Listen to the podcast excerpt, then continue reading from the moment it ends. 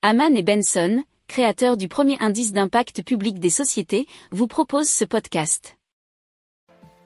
Haman and Benson. Le journal des stratèges. Et donc Genesis a développé un outil pour noter la qualité des sols.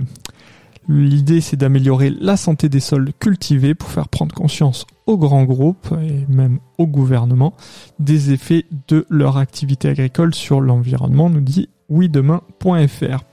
Alors, le score Genesis euh, issu de prélèvements est calculé à partir de 35 indicateurs des caractéristiques agronomiques des terres. Ils sont regroupés en trois indices qui sont la biodiversité, le carbone et la Cette méthode unique permet une mesure d'impact universel des sols cultivés analysés.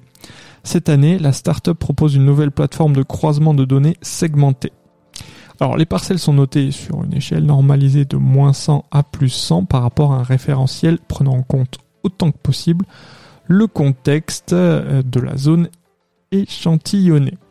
Alors une notation mêlant les prélèvements des sols avec des métadonnées issues de la collaboration d'experts de horizons, écologues, spécialistes de la data, de la santé des sols notamment.